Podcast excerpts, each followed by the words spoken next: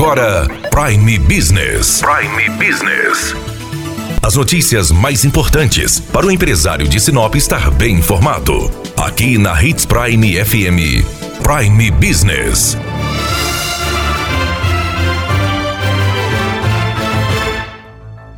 Indicadores econômicos realizados pelo CISI da Unemate em parceria com a CDL Sinop já ficaram prontos e foram divulgados pelo economista Tele Júnior Ferreira Nogueira, que falou como ficou a inflação e a cesta básica do mês de julho. Neste mês, os indicadores econômicos de Sinop, que é uma parceria da CDL Sinop com a Unemat, apontou uma leve alta de 0,27% do índice de preço ao consumidor do município, evidenciando uma leve recuperação econômica. A inflação de Sinop está próxima do indicador nacional.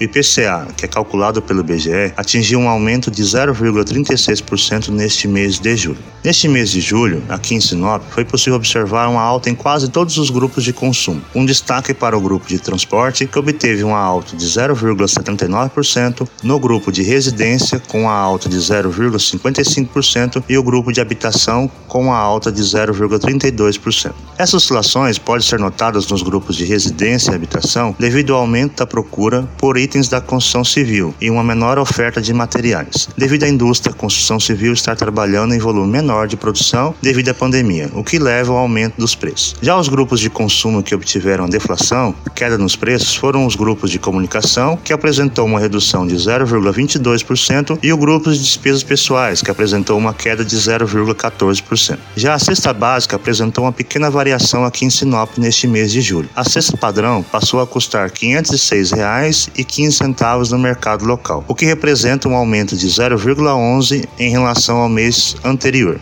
Neste mês foram destaques o aumento nos preços médios do arroz, com um aumento de 5,78%, do óleo que atingiu 4,78% de aumento e de leite que aumentou 3,78%. Em contrapartida, ocorreram quedas nos preços médios do tomate, 18,42%, e da queda na batata, de 13,47%. Essas oscilações estão diretamente ligadas ao período de entre-safra de alguns produtos, principalmente no ramo de hortifrutigranjeiros, interpéries climáticos, logística e isso interfere diretamente na capacidade de oferta e, consequentemente, no aumento dos preços.